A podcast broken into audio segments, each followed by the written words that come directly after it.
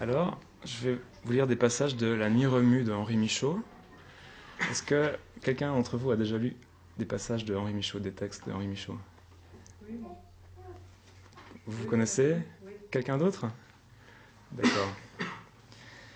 Alors, c'est. Ça enregistre?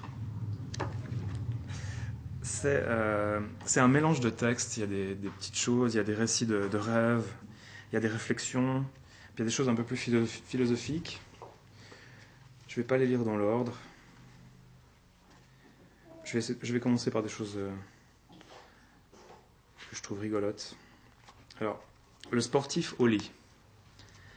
Il est vraiment étrange que, moi qui me moque du patinage comme de je ne sais quoi, à peine je ferme les yeux, je vois une immense patinoire. Et avec quelle ardeur je patine. Après quelque temps, grâce à mon étonnante vitesse qui ne baisse jamais, je m'éloigne petit à petit des centres de patinage, les groupes de moins en moins nombreux s'échelonnent et se perdent. J'avance seul sur la rivière glacée qui me porte à travers le pays. Ce n'est pas que je cherche des distractions dans le paysage, non. Je ne me plais qu'à avancer dans l'étendue silencieuse, bordée de terres dures et noires, sans jamais me retourner, et si souvent et si longtemps que je l'ai fait, je ne me souviens pas d'avoir jamais été fatigué, tant la glace est légère à mes patins rapides. Au fond, je suis un sportif, le sportif au lit. Comprenez-moi bien, à peine ai-je les yeux fermés que me voilà en action. Ce que je réalise comme personne, c'est le plongeon. Je ne me souviens pas, même au cinéma, d'avoir vu un plongeon en fil à plomb comme j'en exécute. Ah, il n'y a aucune mollesse en moi dans ces moments. Et les autres, s'il y a des compétiteurs, n'existent pas à côté de moi. Aussi, n'est-ce pas sans sourire que j'assiste, quand exceptionnellement ça m'arrive, à des compétitions sportives. Ces petits défauts un peu partout dans l'exécution, ce qui ne frappe pas le vulgaire, appellent immédiatement l'attention du virtuose. Ce ne sont pas encore ces gaillards-là ou d'autres qui me battront. Ils n'atteignent pas la vraie justesse. Je puis difficilement expliquer la perfection de mes mouvements. Pour moi, ils sont tellement naturels. Les trucs du métier ne me serviraient à rien, puisque je n'ai jamais appris à nager ni à plonger. Je plonge comme le sang coule dans mes veines. Oh, glissement dans l'eau. Ah, l'admirable glissement, on hésite à remonter. Mais je parle en vain. Qui parmi vous comprendra jamais à quel point on peut y circuler comme chez soi? Les véritables nageurs ne savent plus que l'eau mouille. Les horizons de la terre ferme les stupéfient. Ils retournent constamment au fond de l'eau.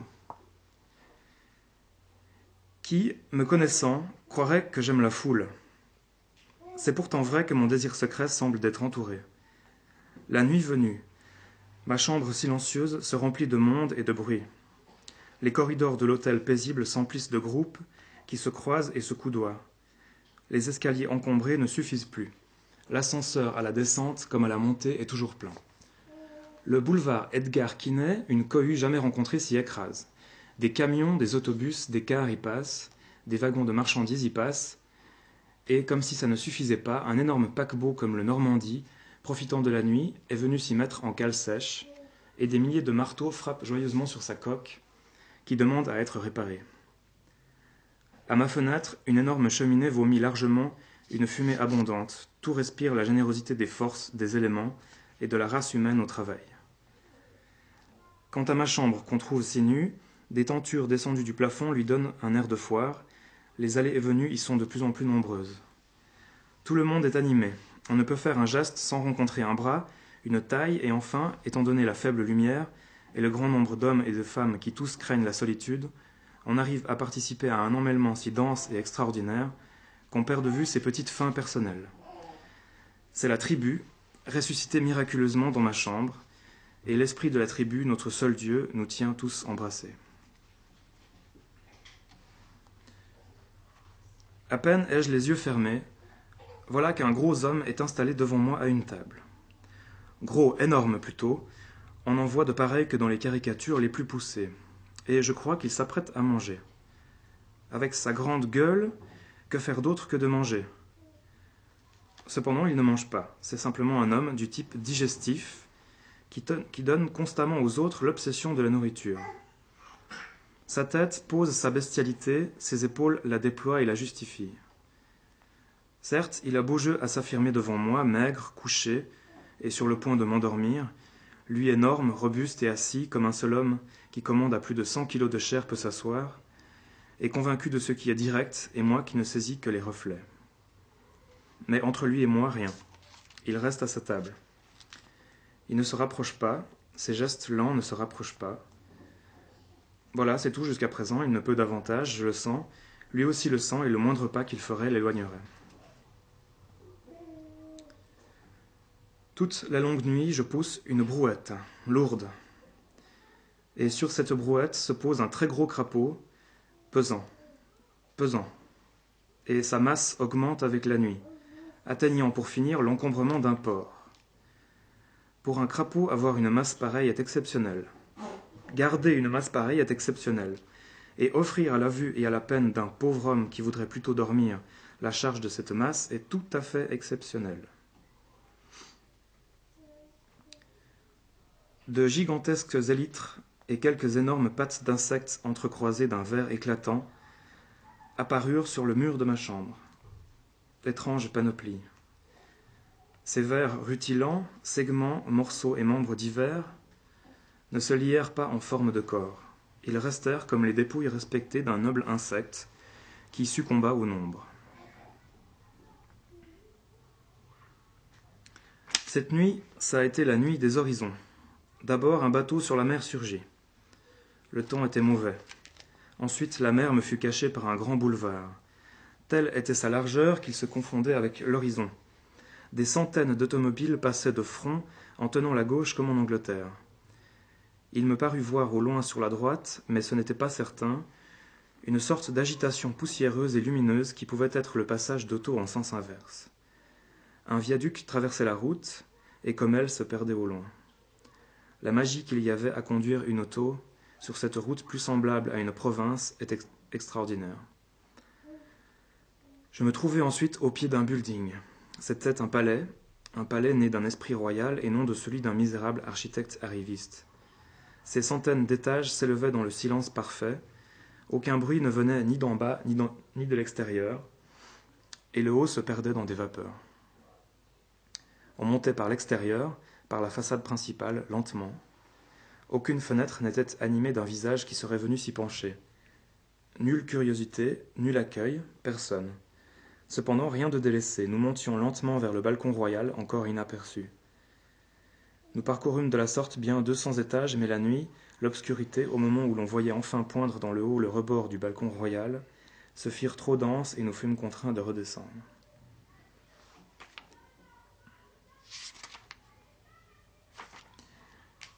C'était sur un grand lit qu'était posé ce bébé. À l'autre bout, la mère exsangue, exténuée. Un chat avait sauté sur le lit et mis la patte en hésitant sur la figure du marmot. Ensuite, vivement, il donna trois petits coups de patte sur le nez rose et peu proéminent, qui saigna aussitôt un sang rouge et bien plus grave que lui. À l'autre bout, à l'autre bout du lit, sous les couvertures épaisses, la mère, la tête retenue dans le manchon de la fatigue, ne sait comment intervenir. Déjà le marbre fait en elle son froid, son poids, son poli. Cependant, le bébé, en s'agitant, vient de détacher son maillot sous l'œil intéressé du chat.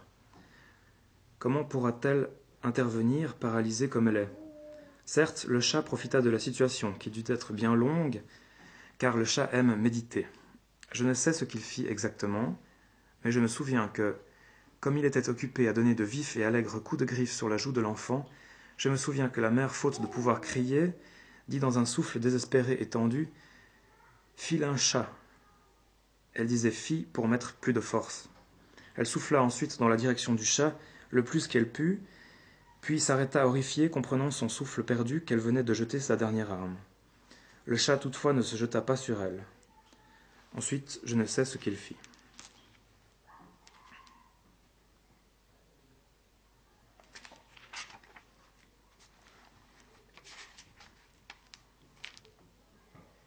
Bon, quelque chose de plus drôle.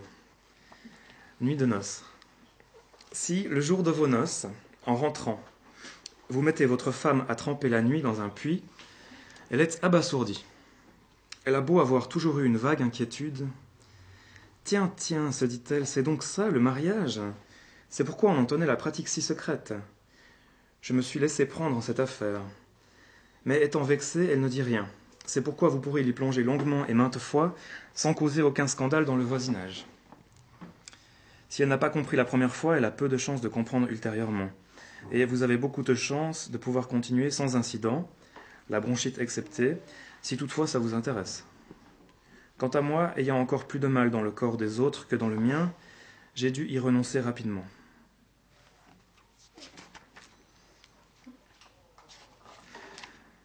Conseil au sujet de la mer. Il faut faire grande attention aussi à la mer. Les jours de tempête, on a coutume de faire la promenade des falaises. Et quoique la mer soit pleine de menaces, malgré le va-et-vient de ses forces, qui semblent grandir à chaque instant, le spectacle est beau et somme toute réconfortant, puisque cette grande excitation et ces énormes paquets d'eau, des paquets à renverser un train, tout ça ne va qu'à vous mouiller un peu. Cependant, s'il y a une anse où les violences de la mer sont peut-être moins fortes, mais venant de plusieurs directions se conjuguent en une trouble mêlée, il peut n'être pas bon de regarder, car tandis que la plus grande violence n'avait pas réussi à vous démoraliser, tout au contraire, cette surface sans horizontalité, sans fond, cuve d'eau montante, descendante, hésitante, comme si elle-même souffrait, pénètre humainement, cette eau vous fait sentir en vous-même l'absence d'une vraie base, qui puisse servir en tout cas et le sol même, suivant la démarche de votre esprit, semble se dérober sous vos pieds.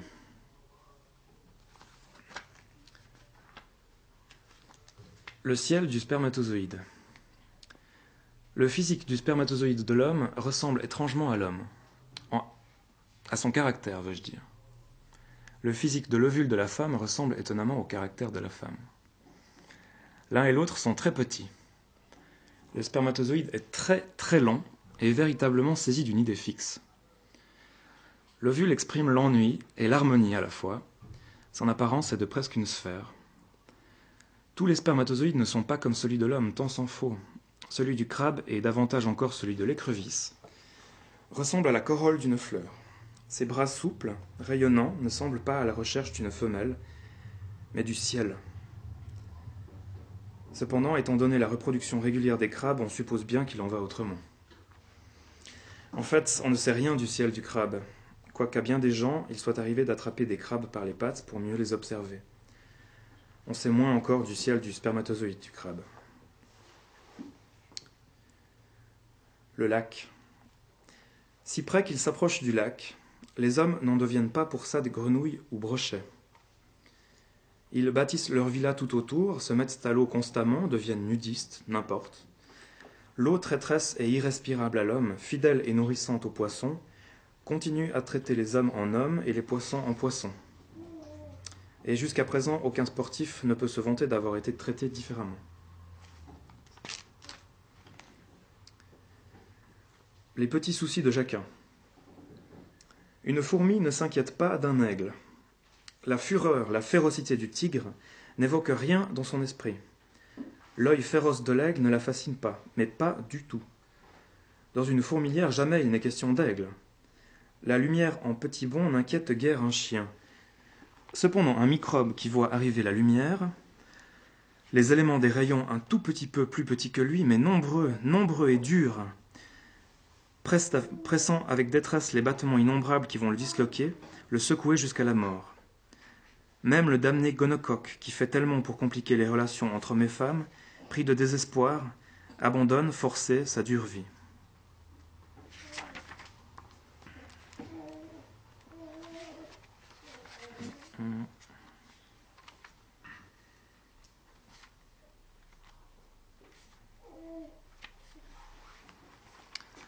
Pardon.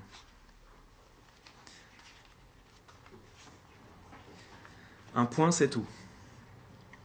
L'homme, son être essentiel, n'est qu'un point. C'est ce seul point que la mort avale. Il doit donc veiller à ne pas être encerclé. Un jour, en rêve, je fus entouré de quatre chiens et d'un petit garçon méchant qui les commandait. Le mal, la difficulté inouïe que j'eus à le frapper, je m'en souviendrai toujours. Quel effort Sûrement je touchais des êtres, mais qui? En tout cas, mes adversaires furent défaits au point de disparaître. Je ne me suis pas laissé tromper par leur apparence, croyez-le. Eux non plus n'étaient que des points, cinq points, mais très forts. Autre chose, c'est comme ça que commence l'épilepsie. Les poings alors marchent sur vous et vous éliminent. Ils soufflent et vous êtes envahi. De combien de temps peut-on retarder sa première crise? Je me le demande. En respirant. Parfois, je respire plus fort. Et tout à coup, ma distraction continuelle aidant, le monde se soulève avec ma poitrine. Peut-être pas l'Afrique, mais de grandes choses. Le son d'un violoncelle, le bruit d'un orchestre tout entier, le jazz bruyant à côté de moi, sombre dans un silence de plus en plus profond, profond, étouffé. Leur légère égratignure collabore, à la façon dont un millionième de millimètre collabore à faire un mètre, à ces ondes de toutes parts qui s'enfantent, qui s'épaulent, qui font le contrefort et l'âme de tout.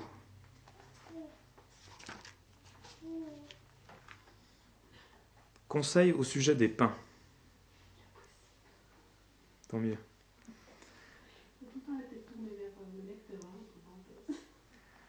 Un bruit monotone ne calme pas nécessairement. Une foreuse ne calme personne, sauf peut-être le contremaître. Néanmoins, c'est dans les bruits monotones que vous avez le plus de chances de trouver le calme. Ce qu'il y a d'agréable dans le bruit du vent soufflant sur une forêt de pins, c'est que ce bruit n'a aucune arête, il est rond. Mais il n'a rien de glauque, ou bien calme-t-il parce qu'il nous induit à imaginer un être considérable et débonnaire, incapable de sortir absolument de ses gonds? Cependant, il ne faut pas trop regarder la cime des pins secoués par grand vent. Car si l'on venait à s'imaginer assis sur leur fête, dans un tel balancement, l'on pourrait, et bien plus naturellement que se trouvant sur une balançoire ou dans un ascenseur, à cause de ce bizarre et superbe mouvement là-haut, se sentir emporté, et, quoique s'efforçant de ne pas y songer, bien éloigné pour sûr de vouloir méditer ce balancement, on en est sans cesse occupé, on se sent toujours au sommet vacillant d'un pin, on ne peut plus redescendre à terre.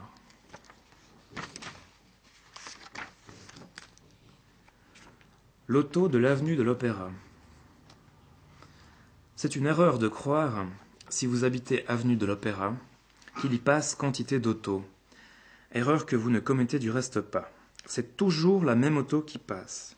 La même qui débraye, qui accélère, qui klaxonne, qui passe en seconde, qui stoppe net, qui débouche de la rue d'Antin, qui revient par la rue Ventadour. C'est à cause d'elle que nous sommes tous en ville. C'est à cause d'elle que nous tous en ville sombrons dans la neurasthénie. Elle est incertaine, pas encore passée, elle est déjà revenue, elle freine dans une rue latérale, elle repart ici à toute vitesse, et déjà elle est la suivante, qui cherche le même dédale. Jamais satisfaite, toujours précipitée. Impérieuse et monotone, cette vieille fille nous manquait vraiment. Louis XIV aimait là où il venait faire savoir avec éclat qu'il y était. Mais jamais il n'eut vent d'un pareil engin à faire du bruit. La recette manquait. En son temps le plus snob, et Dieu sait s'il y en avait, n'aurait pu lui proposer une auto.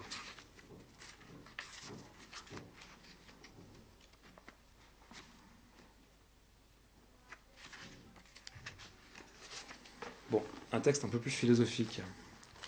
Un peu de qui me fait penser aux, philosophies orientales, qui s'appelle Mon Roi, où il faut peut-être y voir. C'est plutôt son, son moi dont il parle. Dans ma nuit, j'assiège mon roi. Je me lève progressivement et je lui tords le cou. Il reprend des forces, je reviens sur lui et lui tords le cou une fois de plus. Je le secoue et le secoue comme un vieux prunier, et sa couronne tremble sur sa tête.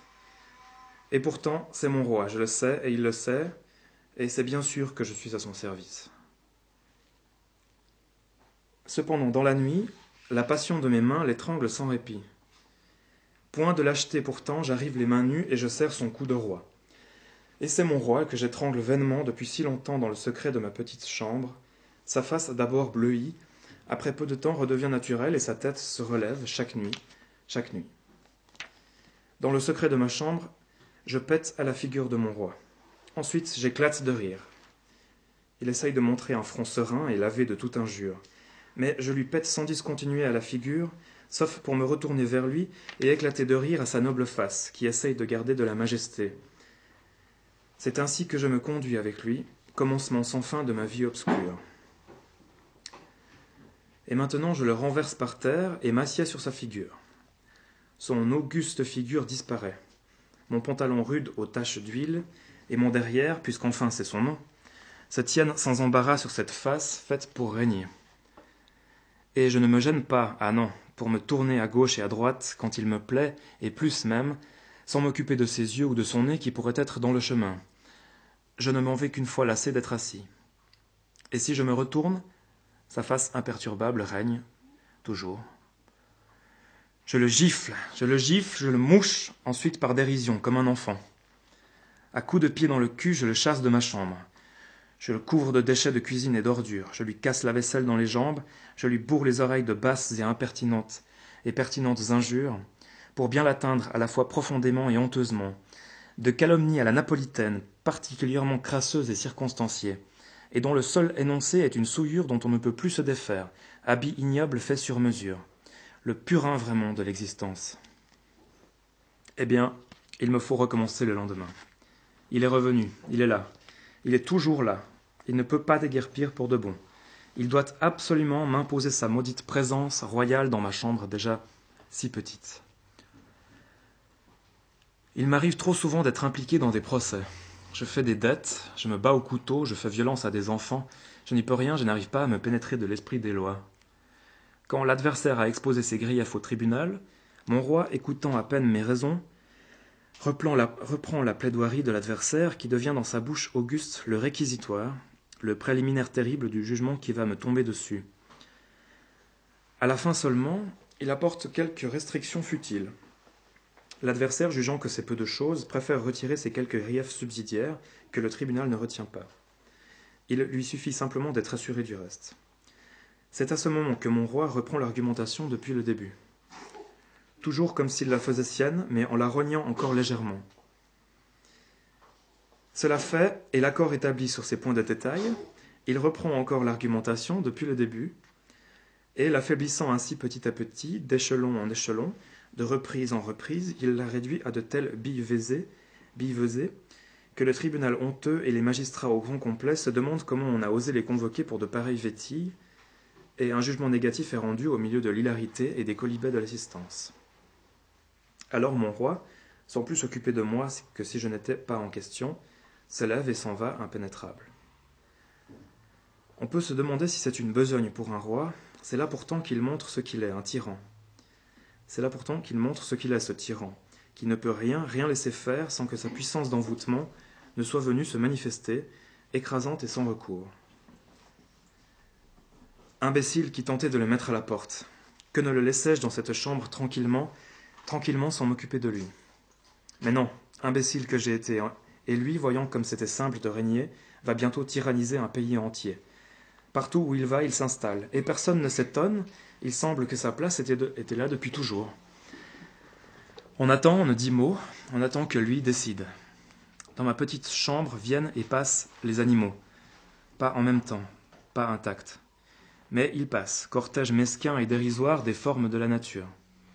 Le lion y entre la tête basse, poché, cabossé comme un vieux paquet de hardes. Ses pauvres pattes flottent. Il progresse on ne sait comment, mais en tout cas comme un malheureux l'éléphant entre dégonflé et moins solide qu'un fan. Ainsi du reste des animaux. Aucun appareil, aucune machine. L'automobile y entre strictement laminé et ferait à la rigueur un parquet. Telle est ma petite chambre où, où mon inflexible roi ne veut rien, rien qu'il n'ait malmené, confondu, réduit à rien, où moi cependant j'ai appelé tant d'êtres à devenir mes compagnons. Même le rhinocéros, cette brute qui ne peut sentir l'homme, qui fonce sur tout, et si solide taillé en roc. Le rhinocéros lui-même, un jour, entra en brouillard presque impalpable, évasif et sans résistance, et flotta. Cent fois plus fort que lui était le petit rideau de la lucarne, cent fois plus que lui, le fort et l'impétueux rhinocéros qui ne recule devant rien, que lui mon grand espoir. Je lui avais sacrifié ma vie d'avance, j'étais prêt mais mon roi ne veut pas que les rhinocéros entrent autrement que faibles et dégoulinants. Une autre fois peut-être lui permettra-t-il de circuler avec des béquilles, et pour le circonscrire un semblant de peau, une mince peau d'enfant qu'un grain de sable écorchera.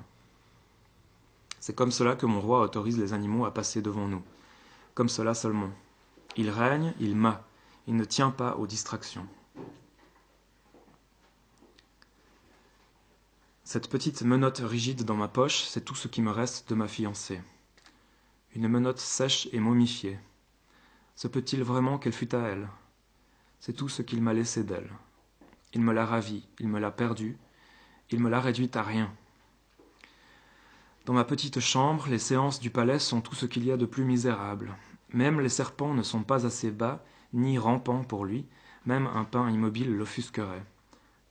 Aussi, ce qui paraît à sa cour, à notre pauvre petite chambre, est-il si incroyablement décevant que le dernier des prolétaires ne saurait l'envier?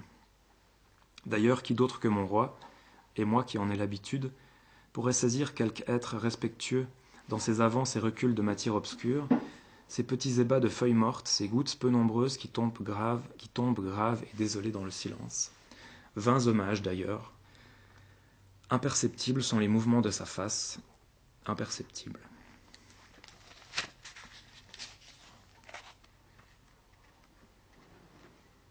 La paresse. L'âme adore nager. Pour nager, on s'étend sur le ventre. L'âme se déboîte et s'en va. Elle s'en va en nageant. Si votre âme s'en va quand vous êtes debout ou assis, ou les genoux ployés, ou les coudes, pour chaque position corporelle différente, l'âme partira avec une démarche et une forme différentes. C'est ce que j'établirai plus tard. On parle souvent de voler. Ce n'est pas ça. C'est nager qu'elle fait. Et elle nage comme les serpents et les anguilles, jamais autrement. Quantité de personnes ont ainsi une âme qui adore nager. On les appelle vulgairement des paresseux. Quand l'âme quitte le corps par le ventre pour nager, il se produit une telle libération de je ne sais quoi, c'est un abandon, une jouissance, un relâchement si intime.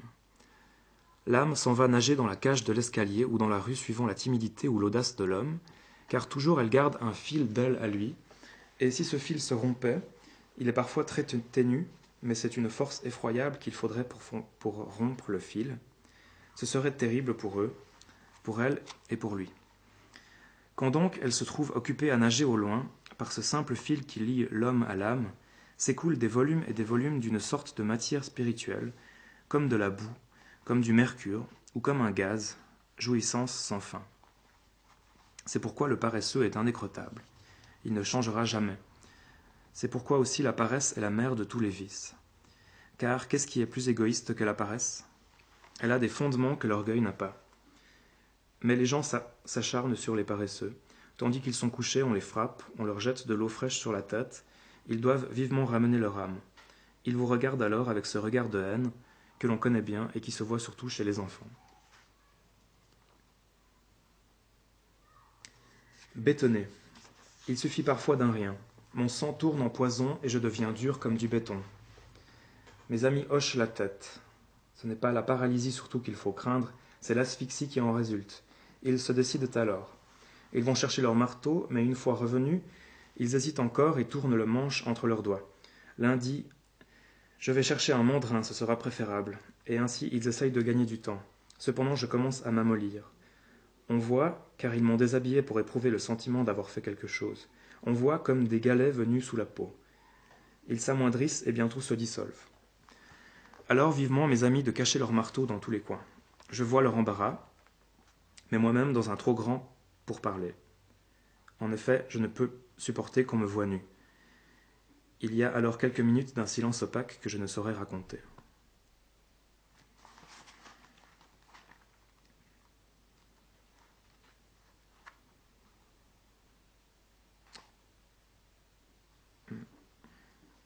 la vie de l'araignée royale.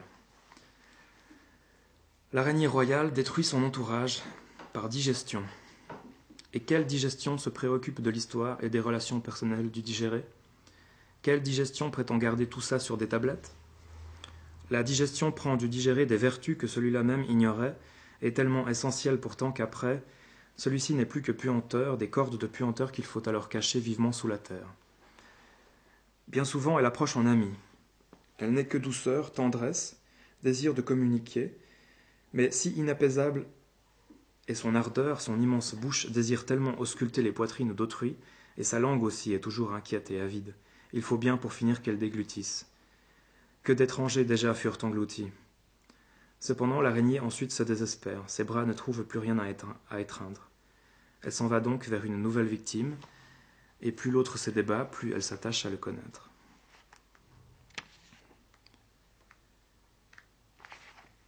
Bon, la dernière. Où est-ce qu'elle est,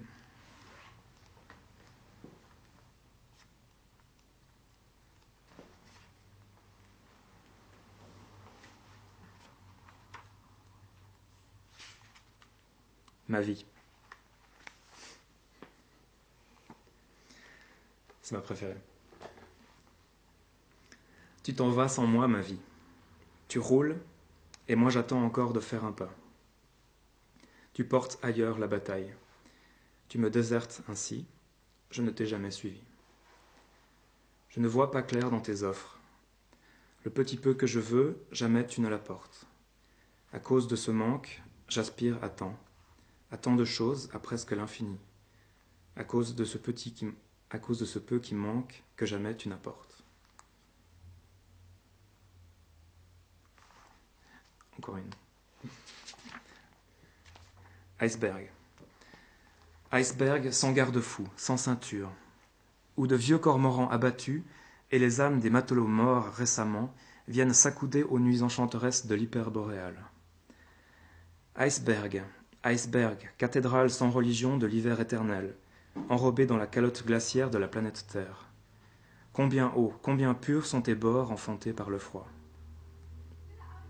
Iceberg, Iceberg d'eau du nord Atlantique, auguste Bouddha gelé sur des mers incontemplées, phare scintillant de la mort sans issue, le cri éperdu du silence dure des siècles. Iceberg, iceberg, solitaire sans besoin, des pays bouchés, distants et libres de vermine, parents des îles, parents des sources, comme je vous vois, comme vous m'êtes familier. Voilà, c'est tout. Merci. Merci.